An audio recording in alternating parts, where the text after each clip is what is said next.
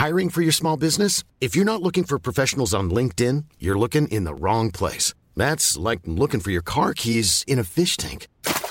LinkedIn helps you hire professionals you can't find anywhere else, even those who aren't actively searching for a new job but might be open to the perfect role. In a given month, over 70% of LinkedIn users don't even visit other leading job sites. So start looking in the right place. With LinkedIn, you can hire professionals like a professional. Post your free job on linkedin.com slash people today.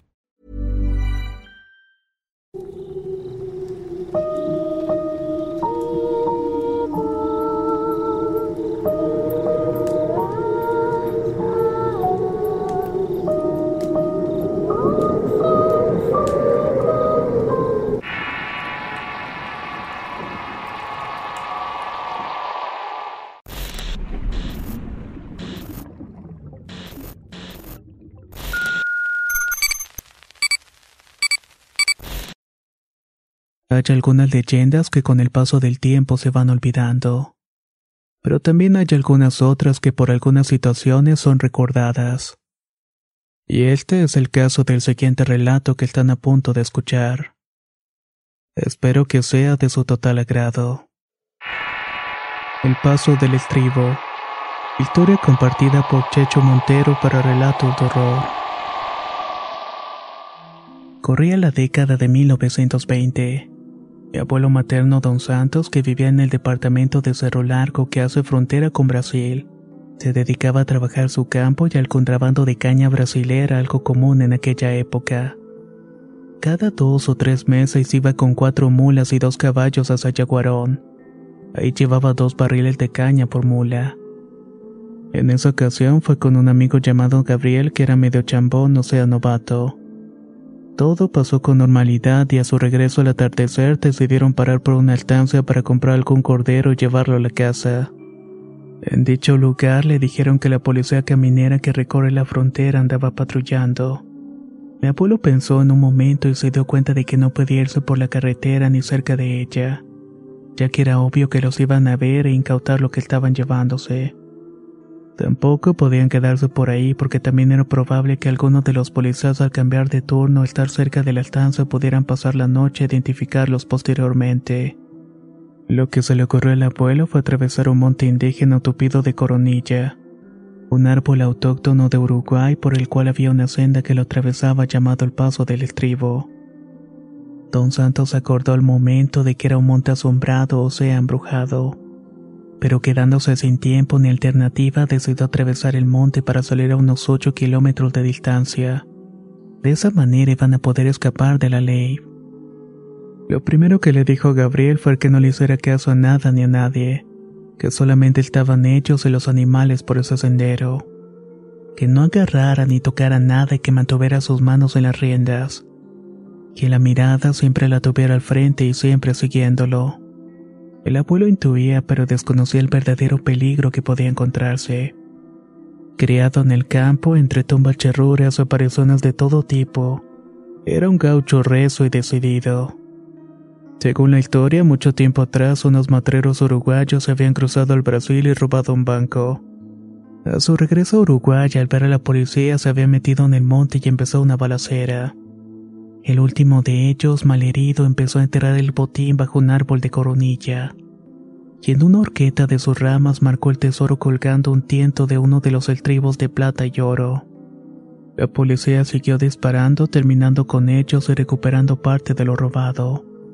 Por eso es que llevaba aquel nombre. Decían que el muerto se había quedado cuidando parte del dinero, y por eso también lo descuidado del lugar. Nadie se asomaba a pasar por ese sitio ni perdiendo algún ganado o cazando.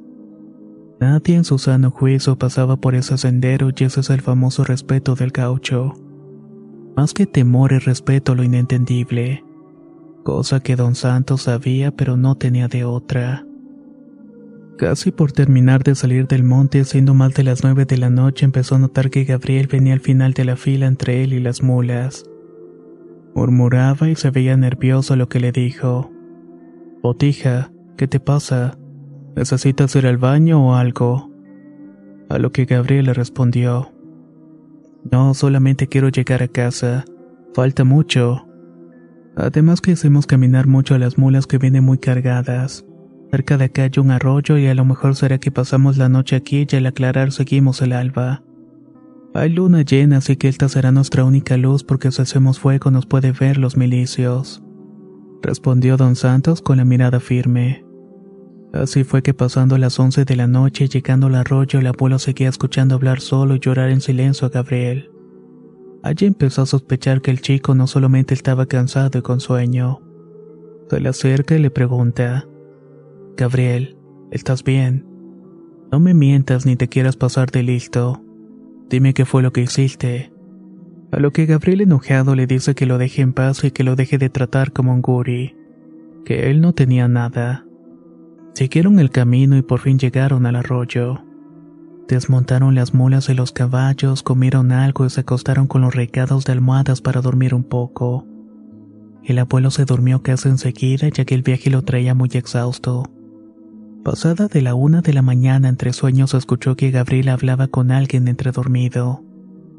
Santos abrió los ojos y ve a Gabriel a unos escasos metros de él acostado con un cuchillo afilado en su mano derecha mientras con la mano izquierda estaba tapándose la cara. Él pensó que Gabriel estaba hablando dormido y que estaba a punto de despertarlo para decirle que soltara el cuchillo, ya que se podía cortar pero quiso evitar la fatiga y se volvió a dormir. Minutos más tarde volvió a escucharlo y entreabrió los ojos. Vio a Gabriel revoloteando el cuchillo maldiciendo el aire en sollozos. Una vez más, para evitar problemas, lo dejó pensando que era un episodio de sonambulismo pero al pasar unos minutos lo despertó otra vez, pero esta vez no eran los sollozos de Gabriel. Tampoco era el chiflido del cuchillo, sino más bien una voz retumbante diciéndole: Devuélveme mi Ahí se levantó y se encontró con la imagen de Gabriel hincado frente a un hombre de sombrero. Tenía un poncho, una bombancha de gaucho y botas pidiendo a Gabriel que le devolviera lo suyo. Al intentar con la luz de la luna descifrar mejor a este individuo, lentamente fue sacando su pistola de la funda del recado. Era su 38 especial. Y mientras tanto el gaucho estaba de espaldas a él cerca de la cabeza de Gabriel y solo repetía la frase, Devuélveme el estribo. En ese segundo, don Santos se dio cuenta de que ese hombre no era un ladrón ni un policía.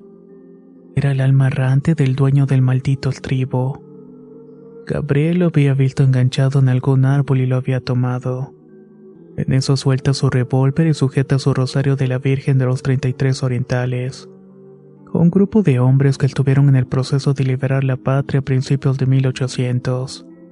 Empezó a rezar Padres Nuestros y Virgen María y estuvo así rezando fervientemente con los ojos cerrados, esperando al mismo tiempo que la aparición se marchara pero al abrir los ojos lo ve parado cerca de Gabriel, pero ahora sí mirándose a él. Lo vio de frente con su cara pálida y los ojos negros en vida, y con disparos rojizos sobre su pecho atravesando el poncho. El silencio fue interrumpido y el gaucho fantasmagórico le pidió una explicación al abuelo. Él, con mucho temor y con la voz temblorosa, le dijo: Compañero, sepa usted disculparnos. Yo soy Santos Arrua y le prometo por mi vida y mi honor que inmediatamente le devolveremos a su lugar su estribo. El espectro lentamente levantó su mano derecha y con el índice apuntó al abuelo sintiendo lentamente con la cabeza. Luego de esto desapareció al instante. Mi abuelo más allá del miedo se paró de un salto estallando en cólera. Le metió un fuerte puñetazo a Gabriel diciéndole, Te dije que no tocaras nada y que no hicieras nada. Mira lo que generaste. Ata las mulas o ensilla los caballos que tenemos que volver. Y así fue. Volvieron por el arroyo entrando al monte siempre rezando y encomendándose a Dios. Hasta que Gabriel señaló un pedazo de tiento de una horqueta en una coronilla donde el abuelo volvió a atar el estribo. Se volvió a disculpar y juró que nunca volverían a pasar por allí. Ya amaneciendo volvieron por las mulas y los barriles de caña. Regresaron a sus casas y don Santos siguió contrabandeando por muchos años más. Pero su amigo Gabriel nunca volvió a ir por esos sitios.